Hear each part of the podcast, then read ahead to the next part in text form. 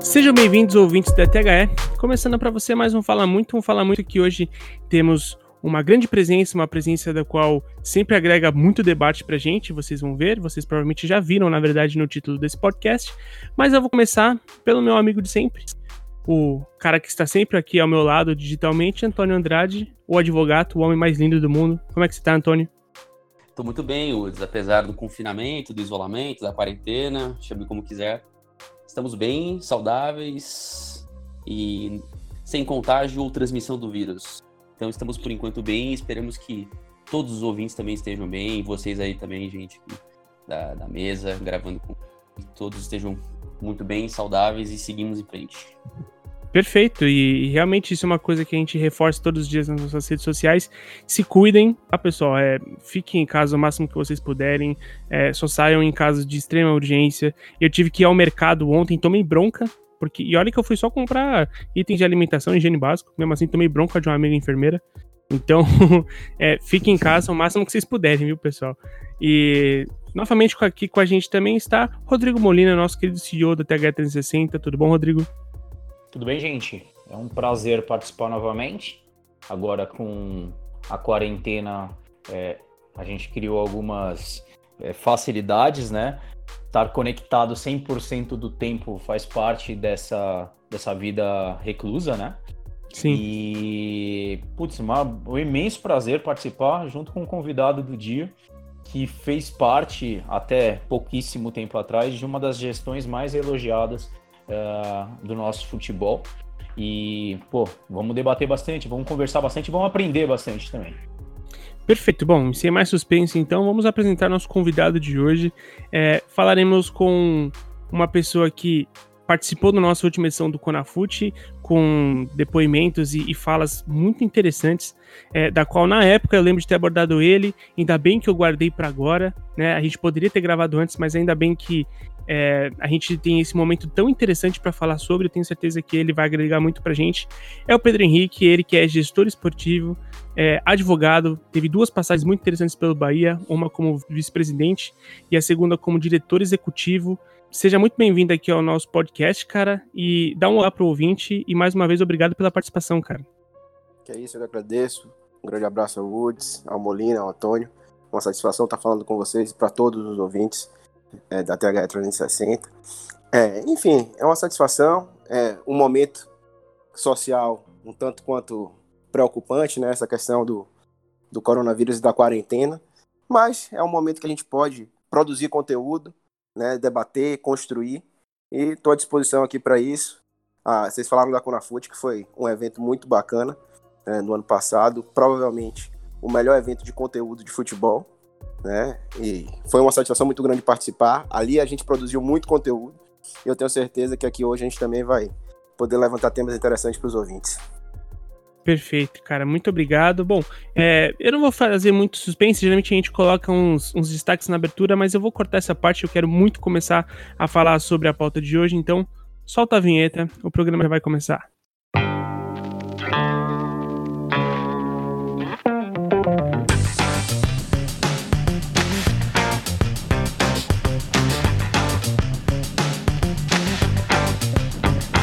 Você está ouvindo o THE Cast.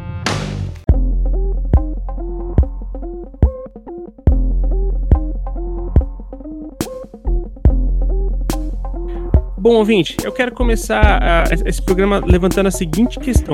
É, obviamente, eu não tenho como, não tem como ser diferente, vai ser para o Pedro. E é o seguinte, Pedro, a, a gente hoje foi anunciado que alguns clubes já estão tendo seus patrocínios é, suspensos, outros tendo rescisão né, de contrato. Grandes clubes, a gente não está falando. Teve, teve, vários clubes menores também, é, como o ABC, enfim, um, um, clubes de projeção um pouco maior como o Esporte, e até clubes como Corinthians e Flamengo, que tem, são os dois maiores torcidas, tendo patrocínios suspensos por conta de que não vai ter retorno, vai ter essa exposição no momento. Né? É, não tinha como ser diferente, obviamente. É, A, a, a, suspensão de jogos causa isso.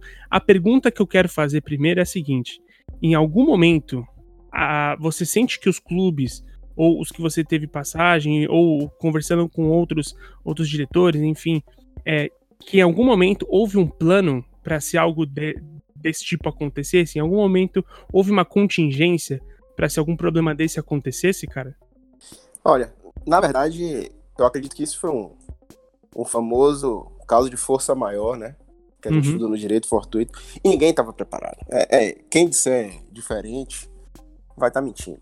Né? Ninguém imaginava a possibilidade do futebol parar da forma como está acontecendo, dos campeonatos serem suspensos, né? E tinham que ser mesmo, porque a saúde é uma questão prioritária, né? É, e claro, isso traz algumas consequências, notadamente na parte financeira e contratual, porque é, naturalmente os patrocinadores vão diminuir a sua exposição, alguns é, conseguem manter os seus contratos em vigor, até porque é uma situação de parceria também, e por mais que a grande exposição é, do, dos clubes seja nos seus uniformes, no, nas transmissões dos jogos, há uma série de outras propriedades, e aí eu já passo a, a falar das alternativas que os clubes têm que buscar, né, para manter o seu patrocinador consigo, né, é, para manter essa parceria, porque até então a gente não tem notícia de nenhum acordo entre clubes e atletas para redução de salário, né, em que pese todo o pacote que a gente tem visto aí é, do governo federal, mas é uma coisa que os empregadores têm que entrar em acordo com seus funcionários.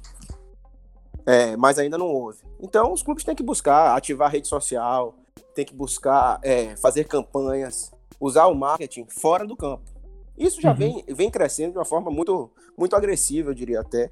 Hoje em dia a gente vive numa, na era digital, né, que as redes sociais é, comandam o dia a dia. Né? A comunicação mudou muito, né? Antigamente a TV transmitia uma mensagem, todo mundo assimilava aquela mensagem com o seu maior ou menor senso crítico e tocava a vida. Hoje em dia todo mundo é gerador de conteúdo, inclusive os clubes de futebol, né?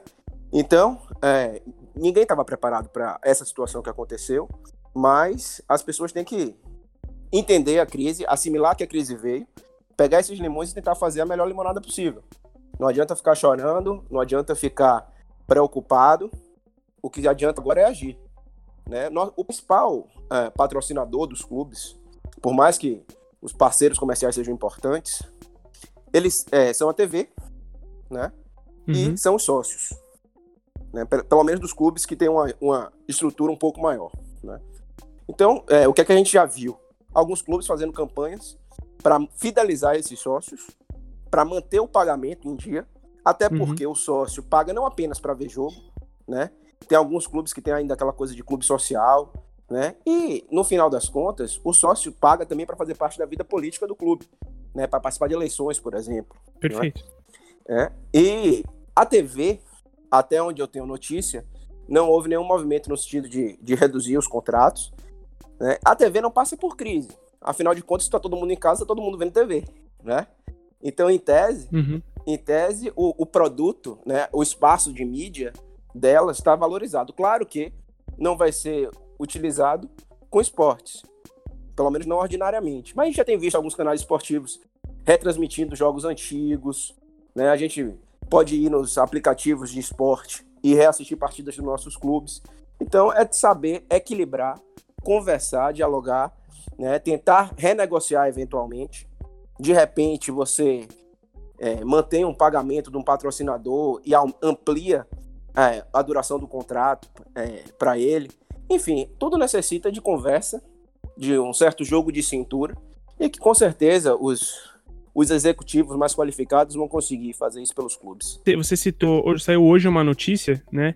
É, você, o exemplo que você deu a respeito de diminuição de salário é, é bem interessante. É, saiu hoje uma notícia falando que o Cruzeiro tomou decisão, então, após a, a é, que agora eles, todo, a maioria dos clubes fez a, a, a, manobra de adiantar as férias dos jogadores, né? Então, Sim. o Cruzeiro, saiu a notícia hoje, tá no, no Clube Esporte, que o Cruzeiro tomou a decisão de cortar 25% dos salários dos jogadores é, e da diretoria e tudo mais, a partir do dia 21 de abril, né, que é a volta desses profissionais da, de férias e caso a pandemia permaneça aqui, de acordo com o que a gente é, escuta de dos comitês de saúde pelo mundo, é, ainda vai permanecer durante um tempo, né? Então, é uma coisa que a gente fala em alguns momentos é que a, a gente ouve, ouviu recentemente o, a grande voz de conscientização da ciência a respeito disso, que esteve no Roda Viva essa semana, né? O Atila Yamarino, falando que as, o comportamento social como a gente conhece hoje, tipo, ele vai parar, ele, ele vai mudar por completo por conta disso. Serão tempos em que a gente vai reaprender muita coisa, né? É, você acha que isso vai se aplicar ao futebol também, seja na forma de consumir ou na forma de gerir o esporte? Olha, sem dúvida. Na verdade, antes mesmo dessa crise, a necessidade de mudança no esporte, especialmente na parte de gestão, ela era evidente. O próprio Cruzeiro que você citou uhum. é um uhum. clube que, que é uma evidência de como as crises tra trazem também oportunidades. Na verdade, o Cruzeiro foi exposto de uma forma é, muito ruim no ano passado, né? É, em grandes matérias lá feitas pelo, pelo pessoal do Globoesporte.com, salvo engano, né? É, e houve uma exposição extremamente degradante da gestão e, consequentemente, isso atinge o torcedor, mas isso traz as oportunidades.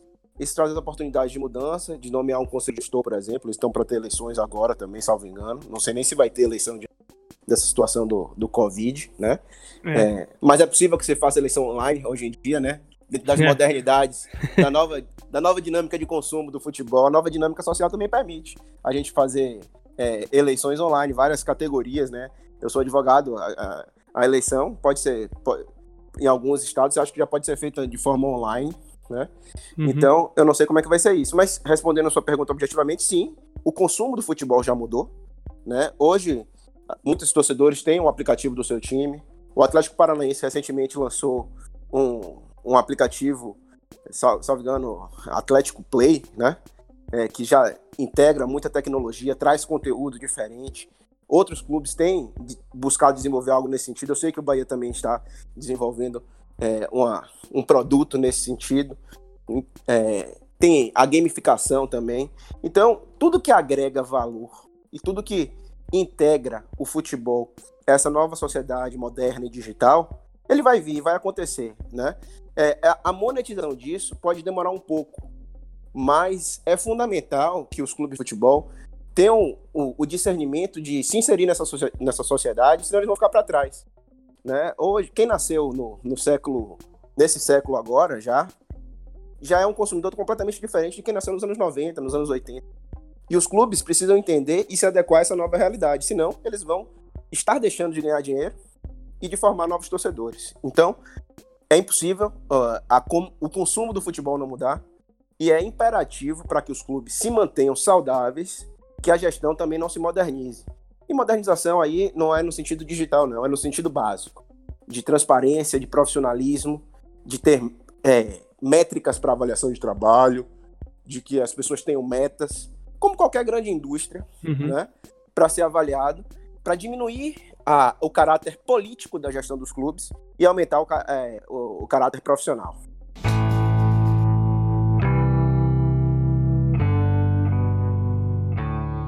É, para a gente ter uma noção ainda de, desse, desse tipo de é, mudança né, no consumo de esporte, a, a China, né, que é, teve inicialmente seu primeiro foco, né, o primeiro grande foco foi em Wuhan, na China, é, eles têm um, um, certo controle, a primeira onda, né? De, de, como se fala do, do vírus, é, na China já está em descendência e eles estão começando a pensar no consumo de novo do esportes. Né? E uma das propostas, inclusive, para vocês pra ter uma noção, é meio impensável isso para a gente agora, né? Mas uma das propostas para de uma, grande, uma das grandes empresas que gere eventos no, na China, é, que é o que, a Shenzhen High Performance Event Management, nome grande, hein? É, ele fez alguma. ele propôs algumas medidas é, para voltar a ter evento é, grande.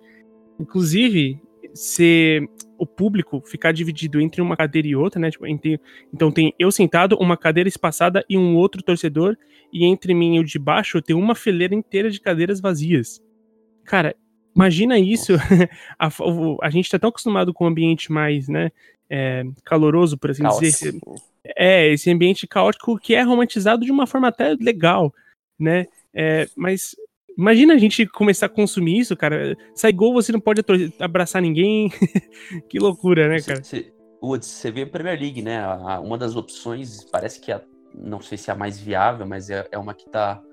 É, é, que foi bem ventilada na imprensa e que fez parte, tá, vai ser discutida mais na frente, é a possibilidade de você fazer um parque fechado, né, um regime de concentração dos atletas e comissões técnicas uhum. e realizar todos os as nove rodadas finais uh, num, uh, num local ou em alguns locais específicos sem a presença do, do torcedor, só com transmissão pela televisão, uh, é, para evitar o contágio e para você concluir a temporada. Sim. É, então, assim, é, é, mais uma forma impensável de você fazer uma espécie de mini torneio para fechar a Premier League, é, disputar as últimas rodadas com todos os atletas confinados ali e, esperando que as coisas se normalizem no segundo semestre. Então, outra coisa impensável, né? Estádio inglês, estádios ingleses estádios ingleses, desculpa, sempre lotados, e você imaginar que a Premier League vai fechar uh, um ano que seria inesquecível para o Liverpool, quebrando recordes e tudo mais, de uma forma bem melancólica e atípica. É, e, e, se a gente for pensar, se a gente for adaptar isso à nossa realidade, veja bem, a gente já é, existe aqui o núcleo brasileiro que critica esse modelo de se assistir jogo na Inglaterra. Ah, porque é sentado o tempo todo, porque falta emoção, porque, né? É, eu, eu, particularmente, gosto muito tá? Da, do modelo de jogo da Premier League, acho incrível. É, mas se a gente for adaptar isso, a gente vai se tornar uma coisa mais distante da nossa cultura, né? E, e aí eu queria perguntar para você, Pedro, exatamente sobre essa cultura que nós temos aqui, né? É, acho que já deu para ver que o brasileiro tem uma dificuldade muito grande em se adaptar a, a, esse, a esse, confinamento, a, a, esse afastamento, isolamento social e tudo mais.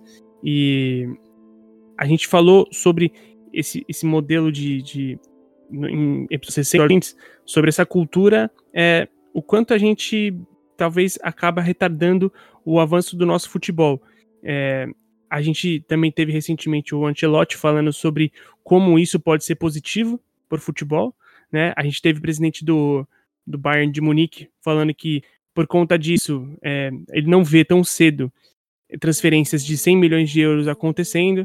Então, a gente usou um termo no programa passado que é a oportunidade disso, disso que aconteceu desinflacionar o futebol, né? É, você acha que isso vai acabar acontecendo? Sim, com certeza. Na verdade, é, são, são algumas questões que vocês colocaram aí, todas muito interessantes. Primeiro, em relação à adaptação ao Covid, não tem muito para onde correr. Né? É, na minha concepção, vai mudar o consumo do futebol dentro do estádio, é, porque precisa, porque é uma questão de saúde pública, né? Uhum. É, então, seja com lugares alternados, seja ampliando, diminuindo a capacidade dos estádios, por exemplo, o estádio cabe 70 mil, você reduz para 35 mil, isso naturalmente já diminui o, o risco, né? É, enfim, é, a adaptabilidade do, do brasileiro ele é, ela é um, um caso à parte, né? É, eu tenho um exemplo que muito próximo a mim, que é o da Fonte Nova, que hoje é uma arena é, de primeiro nível, né? É uma arena Sim. de Copa do Mundo. Lindíssimo. E, e que as pessoas ah, falavam com o saudosismo e o romantismo da antiga Fonte Nova, né? Falando bem das coisas ruins que existiam na antiga Fonte Nova. ah, meu tempo bom, que era bom. Como, como se fosse bom você descer pelos corredores com cheiro de urina, né? Como se fosse bom você não ter ca cadeiras para sentar, né? aquilo que era bacana, aquilo que era, que era romântico, esse que é o futebol Sim. raiz, né? Eu acho que nem, nem 8 nem 80. Acho que a virtude está no equilíbrio. Porque uma coisa é você transformar o, o estádio de futebol num teatro, né? Fala, o pessoal não gosta da Premier League porque todo mundo assiste jogo sentado, falta emoção. E o, o brasileiro, diferentemente do, do inglês, a gente tem sangue latino, a gente é passional. Né? A gente gosta de vibrar, a gente gosta de abraçar, a gente gosta de fazer todas as coisas. E eu também acho que o brasileiro gosta de coisas boas, gosta de conforto. Então a virtude está no equilíbrio. A gente tem que buscar, sim, ter os estádios confortáveis. Agora a gente não tem que fazer isso com uma elitização, né? Eu acho uhum. que é possível, muito possível, você dar conforto e você manter o povo dentro do estádio. Né? Eu acho que essa é uma grande questão que precisa ser, ser debatida, porque as pessoas falam da, da qualidade dos estádios e cobram 100 reais no ingresso, né? E aí, como é que você vive o futebol? Como é que você faz o, o pessoal é, que não tem emprego ou que só, só ganha o salário mínimo viver isso? Né? É. E essas pessoas não podem ser excluídas do, desse, desse ambiente. Uhum. Né? Esse é um ponto. em relação à questão da bolha é, financeira do futebol, é surreal, porque o futebol é um mundo à parte, né? É, minha formação é jurídica. E aí, quando eu cheguei, quando eu comecei a trabalhar com gestão é, esportiva, eu conversava com os garotos saídos da base, eles estavam indignados porque ganhavam muito pouco, ganhavam 20 mil reais, 25, 30 mil reais quando estavam se tornando profissional. E aí eu, eu olhava, meu Deus do céu, cara, eu, eu, eu estudei pra caramba, fiz minhas especializações. Sabe quanto tempo demorou para conquistar um salário parecido com esse aí que você está reclamando? Então, é uma realidade paralela. Mas a gente tem que compreender também que o futebol é uma tábua de salvação para muitas pessoas. Sim. Então, é difícil você exigir é, de, um de um jogador de futebol, e a gente só olha para o 1%, que é o 1% bem sucedido, né, que é o Neymar, Gabigol, essa, esse pessoal que está na mídia hoje, né? Uhum. Mas vários desses jogadores, eles não têm uma estrutura social, uma estrutura psicológica, né? Uma capacidade de entender e de contribuir até mais, como eles poderiam contribuir hoje, diante desse problema social que a gente vive. Né? Isso não é culpa só deles. Isso é culpa também dos clubes é, que não dão assistência, que não ajudam eles a, a, se formarem também como cidadãos, além de atletas. Isso é culpa dos empresários, que muitos só estão lá para ganhar a, as comissões, não estão assistindo os atletas de verdade.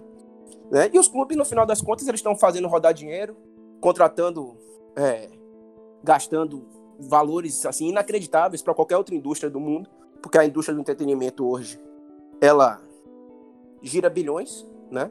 E aí uhum. as pessoas perdem noção do, do, do valor do dinheiro. Então, diante dessa crise devido ao coronavírus, muitos clubes vão passar por inúmeras dificuldades que vão fazer todo mundo botar um pé um pouco no freio e dizer, olha, realmente a gente tem, circula muito dinheiro, a gente gera muita riqueza, mas a gente não pode deixar a torneira aberta assim, porque agora a gente tem que controlar. Agora a gente vai passar três meses sem jogar futebol, a gente teve que bancar três meses de salário, fazer acordo aqui, fazer acordo ali. Então vai ter que dar. Isso vai dar uma chacoalhada na indústria, vai fazer as pessoas pararem, avaliarem exatamente como elas, elas podem gerir os clubes. Porque o dinheiro, por mais que você tenha orçamentos significativos, ele não é infinito. Isso aqui não é, não é aquele joguinho de futebol maneja, nem Alifoot, não, para quem é mais antigo. Né? Isso. Isso aqui é não, é de verdade. clássico. É, isso aqui é de verdade. Quando você atrasa salário, quando você atrasa seus pagamentos, as consequências vêm. E é vem claro. forte, né? É, quem não se lembra da, da, da, frase de um famoso jogador de futebol, salvo engano, baiano, que ele disse, não, o dirigente finge que paga, a gente finge que joga. é. é. E hoje os dirigentes, eles respondem criminalmente, inclusive, em algumas situações, né? Quem não paga imposto. Pô, eu, a gente tem hoje quantas dívidas no, de clube de futebol junto à Receita, né, federal. Sim. O Profut está aí para mostrar isso. Isso é um absurdo. E quantos dirigentes foram responsabilizados pessoalmente por esses desvios? Isso, essas, essas dívidas na Receita, muitas vezes eram imposto declarado e não recolhido. Isso é apropriação em débito, isso é crime, gente. Só que as pessoas não param para avaliar. Ah, não, é clube de futebol vai, daqui a pouco tem um refis, aí a próxima gestão começa a pagar, a gente não tem punibilidade. E aí a coisa vai rodando, vai rodando nesse ciclo vicioso, que uma hora, algum, algum motivo grande vai fazer estourar. Talvez seja essa crise da Covid. Na verdade, já estourou, né, Pedro? Se você imagina a condição da maior parte, 90%, 95% dos clubes do Brasil, mal assessorados, mal estruturados, mal geridos, eles já não deveriam estar é, vigentes uh, se fosse num ambiente sério, num mercado sério, né? Com certeza. Na verdade, é, eu digo de estourar no sentido social da coisa, porque as pessoas. O que aconteceu, por exemplo, com o Cruzeiro no ano passado, é, só atingiu de fato o torcedor do Cruzeiro. Essas coisas, é, essa irresponsabilidade de gestão, ela não, normalmente não tem consequências. Quem sofre as consequências é o clube e muitas vezes sem impacto, porque nem a própria torcida, nem os próprios sócios dão valor às, às irresponsabilidades praticadas. Né? Isso é um tema que precisa ser mais debatido, mais exposto pela mídia. Né? É, eu, eu sempre falo isso. Poxa, quando um diretor vai numa coletiva de imprensa diz não, realmente estamos com salários atrasados, é, mas estamos tentando negociar aqui e tal. Nenhum, nenhum repórter, nenhum jornalista vai e pergunta, mas o senhor não tem medo de perder pontos, não? O senhor não tem medo de ser excluído do Profut e inviabilizar o clube financeiramente? Ninguém pergunta. Perfeito. Ninguém pergunta. E nossos repórteres são bons. A gente tem pessoa qualificada, eles sabem desse, desse, dessas questões. Só que essas questões não são levantadas. E se elas não são levantadas, o público não pensa. E se o público não pensa e não cobra, o dirigente também não pensa e não faz. Entendeu? Então. É cultural, é, né, Pedro? É cultural, é, é, é estrutural até, né? É, hoje, é, quando você entra no futebol para trabalhar em gestão, você tem uma dificuldade grande de mudar as práticas. Porque a frase que você mais ouve é sempre foi feito dessa forma. E aí, pô, se sempre foi feito dessa forma, você tem que continuar fazendo, né? Só Como se fosse uma justificativa para continuar errando, né? Mas, gente, exato. Sempre foi feito dessa forma, a gente chegou no ponto que chegou no futebol brasileiro. Você tem que fazer de um jeito diferente, né? Você não pode querer repetir as mesmas fórmulas e esperar resultados diferentes. Não vai. Isso é impossível, é loucura, é definição de loucura. Eu queria chamar então o, o Rodrigo. Você falou, Pedro, sobre a, a, movimentação de dinheiro, né, que já já movimenta bilhões e tudo mais. Isso me lembrou, obviamente, da, da notícia pouco antes de estourar o, a, a pandemia, de fato, sobre eh, o superávit na casa de bilhão da CBF. E aí eu queria que o Rodrigo, que levantou uma questão tão interessante no programa anterior, eh, tomasse a palavra e, e, e propôs a mesma coisa, propusesse, né? A mesma coisa que ele propôs no programa anterior a respeito da ajuda da CBF, como a CBF pode assessorar os clubes nesse momento. É, por favor, Rodrigo. Vamos lá. É, a gente falou no, na semana passada sobre o maior superávit da história da, da, CBF em 2019, que foi na casa de um bilhão de reais. Né? É, como a principal instituição que gere os interesses não só dos clubes, como da seleção brasileira, enfim, a, a mantenedora do nosso futebol, ela qual é a responsabilidade que ela tem neste momento de oferecer suporte para os seus filiados, para os clubes vigentes aqui no futebol nacional. Ela tem alguma responsabilidade? É, além disso, é, seria nobre da parte dela criar algum tipo de movimento no sentido de uh, uh, oferecer essa assistência essa assistência que pode vir de formas diferentes, não só com recursos monetários, mas uh, ela pode dar uma consultoria, oferecer consultoria para os clubes, para as federações, uma força-tarefa uh, para conseguir uh, saudar não só salários de jogadores, mas principalmente dos funcionários dos clubes.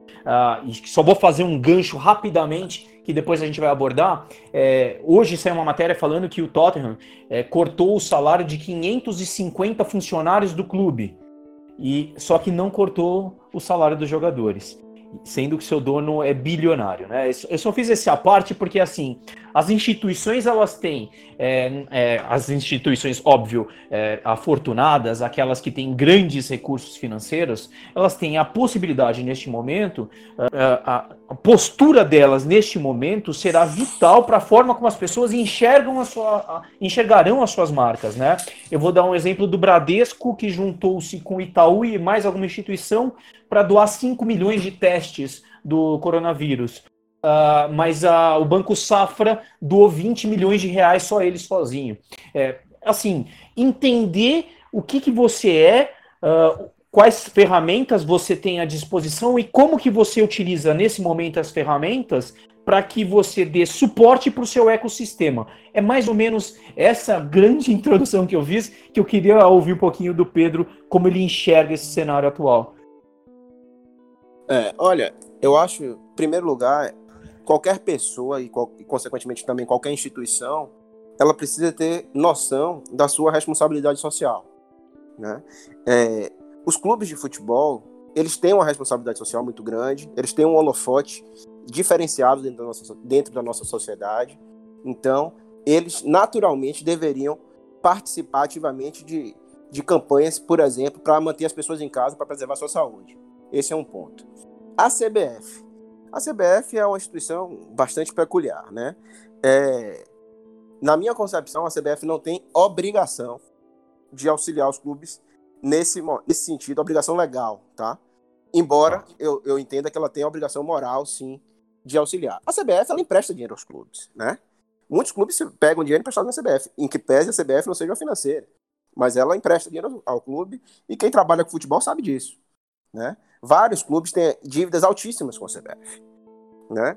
É, e a CBF, que é que administra, digamos assim, a Copa do Brasil e a seleção brasileira principalmente, são os produtos dela que movimentam mais dinheiro.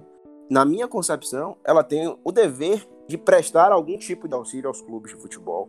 Né? Quando, estava, quando estava se falando de renegociação de salários com os atletas, houve, é, pelo menos foi o que foi noticiado, foi o que eu acompanhei, é, um pedido dos atletas de que a CBF afiançasse né, é, uma eventual negociação que fosse feita entre os clubes, garantisse o pagamento em bom português e que não haveria calote. Eu acho que a CBF poderia fazer isso. Né? Até porque a CBF tem ferramentas suficientes para garantir que os, os clubes cumpram suas obrigações, afinal de contas, é a CBF que faz todo o registro do futebol brasileiro, é na CBF que, a, que a, a, as competições são organizadas. Então, não existe uma instituição mais capaz de atuar frente aos clubes para garantir o pagamento dos atletas do que a CBF. Então, se for feito um acordo que seja interessante para todas as partes envolvidas, a CBF ser um terceiro garantidor, um interventor, né, em prol do futebol brasileiro, eu acho que esse era o mínimo que deveria ser feito. Né? Eu li recentemente também que a FIFA está para ativar um fundo é, milionário para auxiliar no futebol mundial.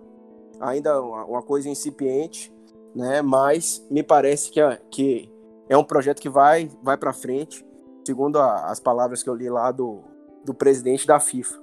Então, a CBF vive do futebol brasileiro. Tem quem defenda que a CBF não tinha que mexer com o Campeonato Brasileiro, tinha que cuidar só da seleção, etc e tal, mas o fato é, hoje, quem cuida do futebol brasileiro é a CBF. Claro que os clubes têm as suas é, intervenções específicas, especialmente nos contratos de TV, que são os que é, na verdade, o ativo individual que mais dinheiro faz circular nessa, nessa indústria. Mas em todo o resto, em todo o resto, é a CBF que é capaz de fazer a mudança acontecer. Né? Eu acredito que seria viável, sim, uma intervenção. Não, não, eu duvido muito de dinheiro doado diretamente, até porque para você passar dinheiro para um clube de futebol, você tem que ter uma vinculação específica, né? você tem que carimbar aquele dinheiro, dizer, olha, isso aqui não é para ser usado para quando a crise passar você comprar um jogador. Né? Isso aqui tem que ser uhum. usado para você pagar salário. E pagar salário não só de atleta, mas de funcionário também. Os clubes têm centenas de funcionários todo dia. E quem mais sente com essa dificuldade não é o jogador de futebol que ganha 100, 200, 300, 500 mil reais, não. É o cara que ganha um salário mínimo. Né? É o porteiro, é a servente, é o cara que cuida do jardim, do, do gramado. Né? Então, a gente tem que pensar em todas essas pessoas. Você falou aí do Tottenham, que suspendeu o salário de 500 pessoas e não suspendeu dos atletas. Gente, isso é uma questão de, de discernimento. De discernimento até individual. É, as pessoas têm que entender o momento que a sociedade, que o mundo vive. Né? E ter um pouquinho de sensibilidade e empatia. Né? Mas isso vai muito do indivíduo. Né? A gente não vive numa sociedade é, diferenciada ainda. Né? espero que um dia a gente chegue no, no patamar de, de ter pessoas que façam filantropia de verdade, né? Porque também é, eu estava falando é, mais cedo até em off, né? Que a gente tem a nossa responsabilidade social, que alguns clubes atuam nesse sentido, mas é, filantropia para mim é, é, diferente de marketing, tá? Claro que quando você é, adota ações de responsabilidade social, você está lá engrandecendo a sua marca. Né? Eu não tenho dúvidas que várias das ações que o Bahia, por exemplo, realizou ao longo dos últimos anos colocaram a marca do Bahia num patamar que o clube não alcançaria, mesmo que tivesse bem esportivamente. Por quê? Porque isso chama atenção, isso posiciona o clube em uma determinada, em uma determinada circunstância que vira referência. E filantropia você não faz para virar referência. Você faz porque você sente uma responsabilidade junto à sociedade. E o que a gente precisa é que as pessoas tenham noção da sua responsabilidade junto à sociedade e atuem. Né? Banco, por exemplo, que tá, foi mencionado a, a situação de doação, eu entendo, valorizo e bato palma. Mas a gente sabe que isso também é marketing. A CBF tem a responsabilidade de cuidar do futebol brasileiro. Se o futebol brasileiro entra em colapso, a CBF vai sofrer as consequências. A sociedade vai sofrer as consequências. a economia vai sofrer as consequências.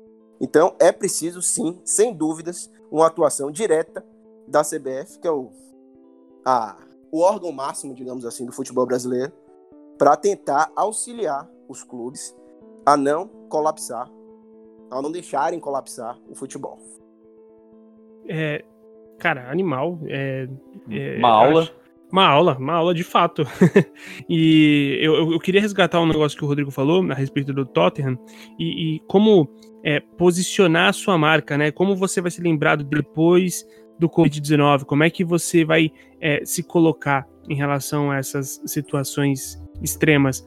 E aí eu lembrei, por exemplo, tem dois casos. No começo do, de, de todo esse debate sobre diminuição salarial e tudo mais, ah, os jogadores do Barcelona recusaram, né? Recusaram diminuição salarial e tudo mais.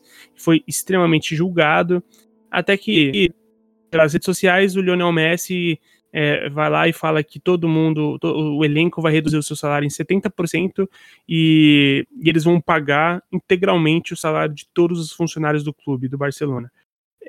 Que é quem Nin- mais nin- sofre, né? Na crise, vamos falar a verdade. É, que é quem sofre, É, disparado, é quem sofre com a crise. E aí, ninguém tá lembrando da primeira ação, né? Obviamente que a segunda repercute é, é, muito, porque foi o Messi através da sua rede social, é um, um Messi, né? Tem um, um- O Messi é maior que o Barcelona hoje, eu acredito. E, e aí, quando você coloca. é, olha só que, que reparo, né? Na, na, na, numa ação tão ruim quanto, tipo, ah, não vamos negociar, não queremos reduzir salário e tudo mais. É, ninguém lembra disso agora. Que, que primeiro eles fizeram, fizeram feio demais. É, como, como tá se posicionando o Carl Anthony Towns, jogador da NBA, cara? Ele tá sendo um exemplo absurdo. E obviamente que eu não acho que isso é marketing. Ele, ele fala de experiência própria, a mãe dele né, tá em como induzido por conta do coronavírus, mas e aí a gente entra nessa fala do Pedro a respeito da filantropia, né? Que você você falar, você fazer não é com motivo de receber de, de volta, né?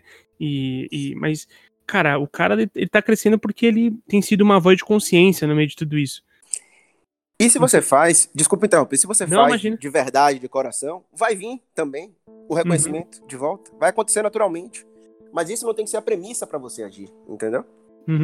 Exato. E, e aí que- Não, eu só queria falar sobre isso pra vocês, perguntar pra vocês. O, o Antônio pode falar depois é, o que ele já ia falar, mas se vocês acham que essa é mais uma oportunidade perdida dos clubes é, aproveitarem e fazerem isso que o Rodrigo falou, que é tipo, cara, é, vamos, vamos colocar a nossa cara como, como, uma, como uma conscientização, como quem quer o bem, como ferramenta social, enfim. É, queria que- ouvir de vocês. Deixa eu aproveitar e fazer mais uma. inserir mais um- uma pimentinha aqui na nossa conversa, que é no começo da trajetória da escola da TH360, lá em 2013, ah, entre 2013 e 2014, nos nossos primeiros eventos, ah, um dirigente de um clube grande, eh, ele estava falando sobre processos de gestão. ah, e ele é um cara bastante conhecido, principalmente naquela época. Hoje ele não está mais na, na grande mídia, etc. Ah, mas ele falava sobre é, como que é difícil organizar todos os setores, conectar de um clube, etc. Uma aluna levantou a mão e pediu a, a opinião dele em relação ao papel de um clube de futebol em sua comunidade. E se, na visão dele, os clubes não contribuíam muito pouco com suas comunidades frente a tudo que ela, ela, as comunidades ofereciam aos clubes ou dedicavam aos clubes.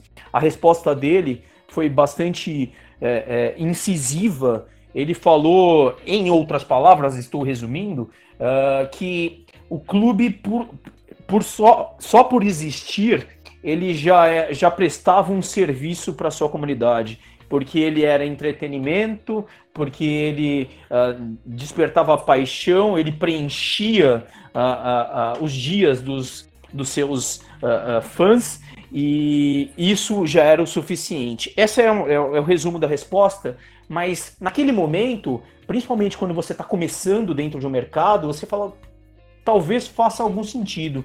Uh, hoje, com a maturidade, com o passar do tempo, com tanta informação que a gente tem, a gente fala, meu, como o cara de um clube importante com uma vivência enorme no futebol pode responder isso. Uh, ele não tem noção do que ele está falando e ele vive no século passado, porque o clube é várias coisas. É, o clube é uma mídia, o clube é sim uh, uh, uma bandeira que, que repercute em vários sentidos, como o Bahia se tornou uma grande referência eh, em movimentos sociais e se tornou porque utilizou a sua a, sua mídia, ou se, se fez valer da mídia que tem para se posicionar frente a assuntos delicados e temas importantes da nossa sociedade, qualquer clube não só deve se posicionar, como deve criar alternativas para oferecer assistência para suas comunidades. Eu sempre menciono isso, pode ser um universo distante, mas eu acho que o NBA Cares por exemplo, uh, que o clube só é grande, no, no, caso, os times de basquete só são grandes quando suas comunidades eh, são grandes também, estão fortes. Então, eles prestam assistências das mais variadas possíveis. A NFL premia o jogador que mais se engajou em, uh, uh, em temas sociais durante uma temporada. Então, é estimular é, é, esse papel, essa ação, conscientizar os clubes da importância que eles têm no meio e principalmente que eles só são grandes e, e eles só têm todo esse, todo esse poder, uh, essa repercussão, essa mídia, porque pessoas se apaixonaram por eles, compraram eles uh, uh, e, e, se dedicam para eles, mesmo sem nenhuma contrapartida, né? Então, queria colocar essa pimenta porque acho bem oportuno com tudo que está acontecendo agora. E talvez só a, a gente no futebol nacional esteja sofrendo mais do que outros mercados de futebol por, uh, fora do Brasil, uh, porque a gente tem essa cultura tão atrasada. O que o Morena tá falando, acho que tem muito a ver com a desconexão. Uma, uma, os clubes ficam. Eles tomam um tamanho tão grande, especialmente os gigantes, né? Que eles se desconectam de tudo. O futebol é uma bolha. O futebol elitizado financeiramente, ele tá numa bolha. Eu acho que essa bolha está sendo rompida, pelo menos a bolha financeira, com, com essa questão do, do coronavírus e a, a, possível redução da inflação no futebol. Mas o clube fica muito desconectado né, de, da realidade. E, e, a postura arrogante de dirigentes, ou, ou, ou o, o aparente desinteresse deles por questões comunitárias, é, vem muito disso, né? Você tá tão no mundo bilionário que você não, não, não tem um olhar para baixo, pra, pra, ao seu redor. O, o, Tottenham, que a gente falou agora que o Tottenham está cortando o salário dos, do staff de não futebol, né? Do, que não relacionado ao futebol. É, é, insignificante, você pode ter certeza que é muito pequeno comparativamente com o gasto que o Tottenham tem com, com comissão técnica e jogadores.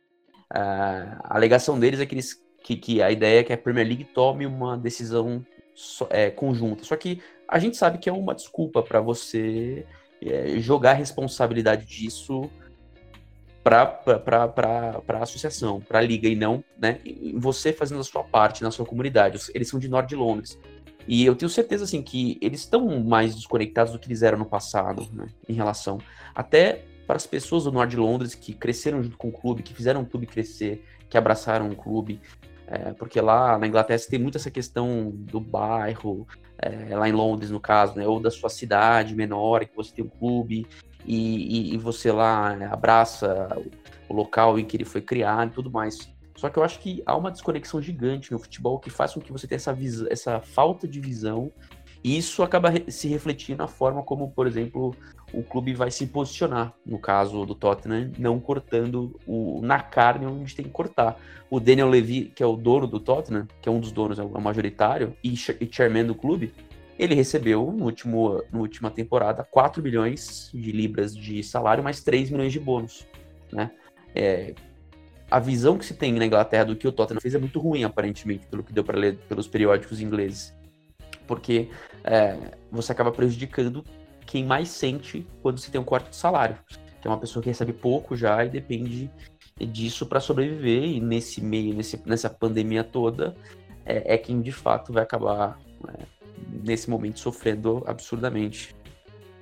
E aí, é, eu, eu, queria. Esse exemplo final que você falou a respeito do salário do, do, do, do chairman do Tottenham, o Antônio, eu queria é, pensar aqui numa questão com, com o Pedro.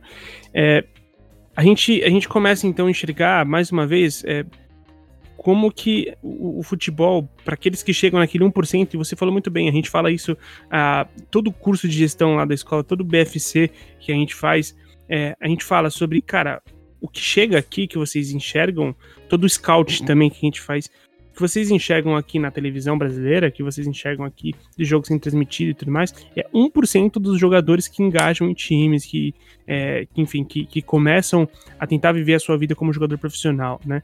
É, e aí, obviamente, conforme você enxerga esse cenário acontecendo, essas, digamos assim, esses certos egoísmos por parte de, que, de quem já exerce uma posição social absurda, você ser um, você ser o Gabigol, gente, significa que você tá no topo da cadeia alimentar, sabe? É, é, é muita coisa.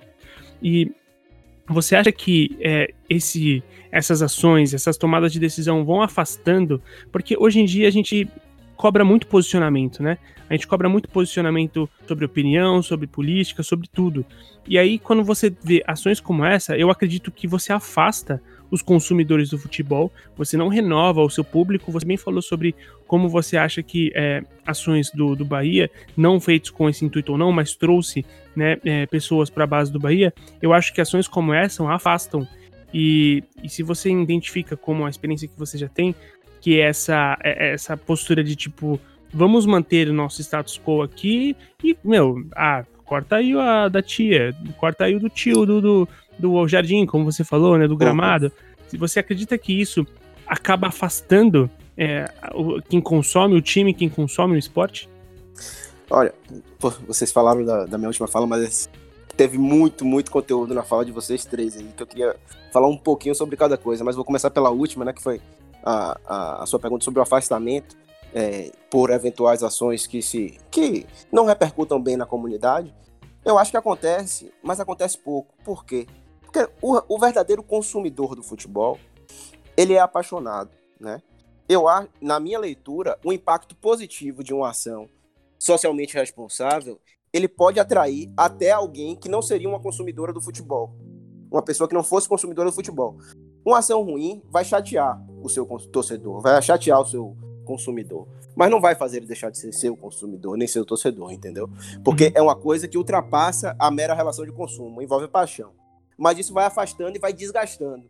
E se for feito de forma reiterada, vai sim causar um impacto negativo para o clube, na minha concepção, inclusive na formação de novos torcedores. Tá? É, uma outra coisa, uma, uma situação que incomoda muito, né? A gente não tem. A gente fala muito de gestão, que tem que ser responsável, tem que estar tá atento aos números e ser coerente na gestão. Por que, que eu digo de ser coerente na gestão? Não adianta a gente dizer que não, vamos aqui economizar agora, porque eu vou. A gente está gastando muito nas divisões de base, vamos aqui demitir é, os preparadores, os treinadores, o, a tia do café, porque eles ganham X, ganham mil e eu quero contratar alguém que ganha 800. Fin analisando financeiramente, você pode até estar certo. Mas aí eu pergunto, será que faz sentido isso? Será que o impacto financeiro justifica o impacto social que essas decisões vão causar? E esse é um exemplo que vale para todo o resto que vocês falaram, né? E aí você faz uma economia, digamos, de 100 mil reais no ano, porque você demitiu muita gente, tratou pessoas que recebiam menos, e aí você economizou 100 mil reais. 100 mil reais não é nem a luva que você paga na contratação de um atleta para o time principal. Será que esse impacto realmente é relevante para uma gestão profissional do clube? Será que isso não afeta a vida de famílias, de pessoas que estão no dia a dia trabalhando, porque você está demitindo, não é só, não é porque eles são maus funcionários, não. É porque você pode contratar mais barato, por exemplo. Né? Isso é basicamente, claro, em outra situação, o que o pessoal do Tottenham fez. E aí eu trago outra provocação. O chairman do Tottenham, aí eu realmente não sei. Ele é londrino, não, né? Ele não é londrino. Ele não viveu aquela a comunidade. E aí entra a discussão de clubes, é, associações, clube empresa. Né? É difícil, é muito difícil você ter um entendimento de como o clube deve se comportar se as pessoas que estão à frente do clube não sabem. Se houver apenas o, a, o caráter esportivo e financeiro, me desculpe, aí não vai para frente. Ah, não vai para frente no sentido social, tá? Pode ir para frente e ganhar muitos títulos. E isso vai atender aos anseios de quem está administrando e com certeza muita, muitos dos torcedores. Mas tem clubes menores, tem clubes, é, o espanhol, por exemplo, é um clube que tem a, a pretensão de representar o seu povo, de só ter jogadores daquela região, né? É, de ter uma, uma função naquela sociedade. Cada clube tem que saber se entender, saber onde quer chegar e saber o que quer conquistar. Pode ser que o clube se satisfaça sem ser campeão espanhol, sem ser campeão europeu, sem ser campeão brasileiro, sem ser campeão estadual. Né? Cada clube tem a sua, é, o seu objetivo. A maioria deles, claro, esportivos, alguns financeiros, e a gente tem que saber respeitar e entender. Em relação a esse entendimento e a responsabilidade social, e aí, e aí eu volto ao exemplo que, eu, que o Molina estava dando do dirigente, que disse que o clube, por si só, ele é um entretenimento para a sociedade. E se isso fosse dito nos anos 90, ou até no início desse século, eu acho que as pessoas iam concordar. Só que eu não diria que, que o futebol mudou em relação a isso. Quem mudou foi a sociedade.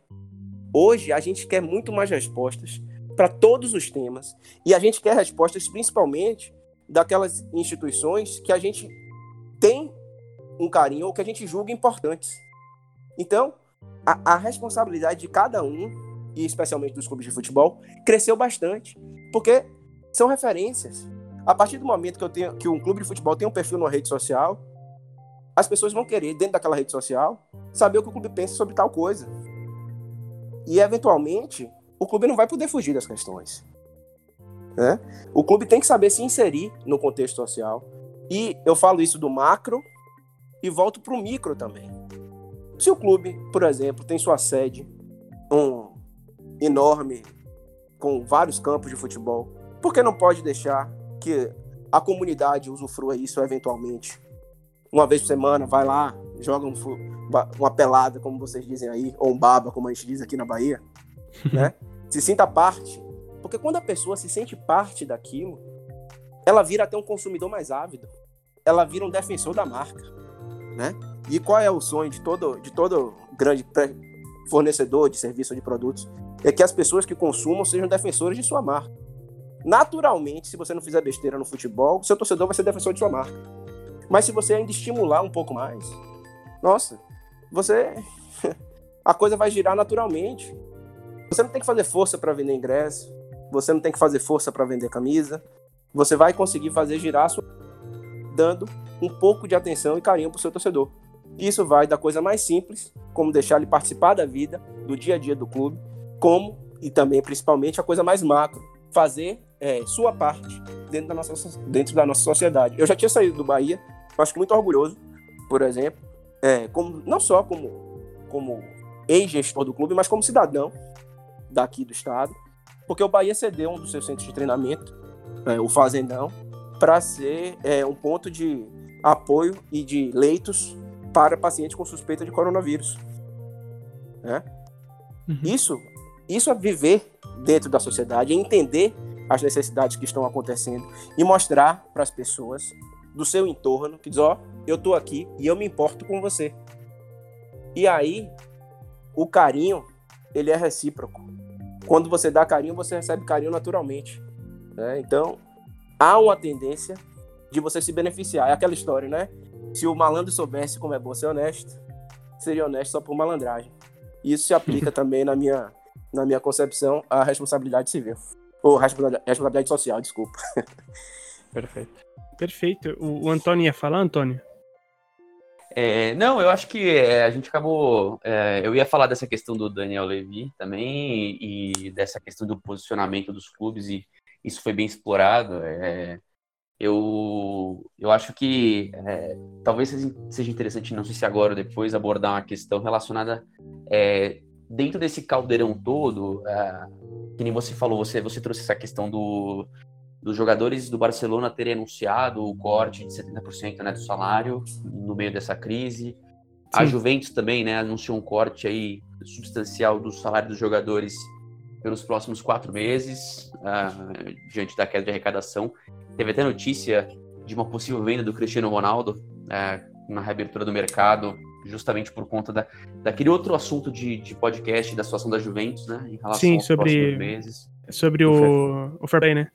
Isso, do fair play, exatamente. Eles estão com, com a, as contas estouradas em relação ao limite de salário pago né, por, com base no recebimento deles, de receita. Uh, e eu não sei, a questão é uma discussão também, né? Até que ponto o, jogador tem que sacrificar, né, para para garantir uma coisa que o Morena disse, né, que é o ecossistema, né, a sobrevivência, porque tudo está interligado, né? Você tem que ter exposição, patrocinador, mídia, gente botando dinheiro.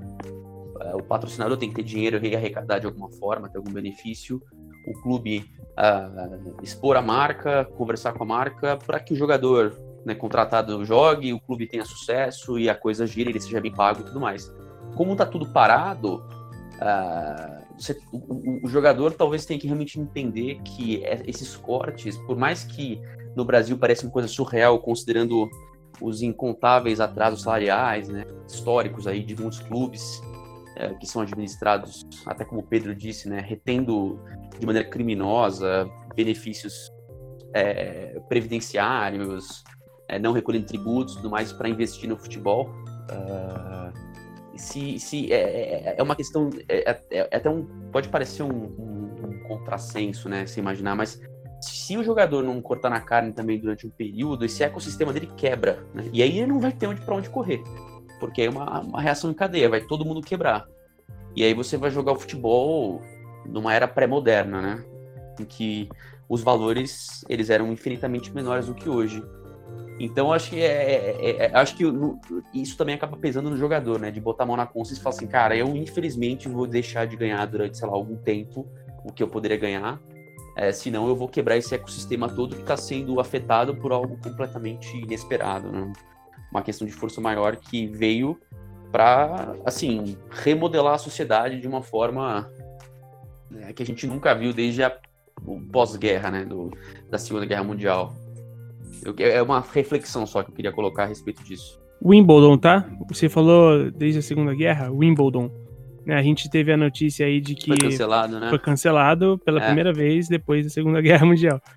É, o futebol, é, o futebol parou pela primeira vez né, desde a Segunda Guerra Mundial, as Olimpíadas também. Então esse efeito coronavírus, ele né, tá expondo aí um, uma fragilidade da sociedade, uma necessidade de você focar de fato no que interessa, que é a saúde das pessoas. E é por isso que a gente tem visto, né, é, depois de muita resistência, até os jogadores entrando nessa, né, de, de negociar com seus clubes e virar e falar assim, então, ok, faz parte, depois a gente renegocia o recebimento desses, desses salários que estão sendo né, cortados nesse momento para frente, porque não tem jeito, véio. todo mundo tem que fazer um pouco da sua parte, ainda que aqui no Brasil possa parecer um absurdo, né, considerando alguns clubes como eles são ou foram administrados no passado.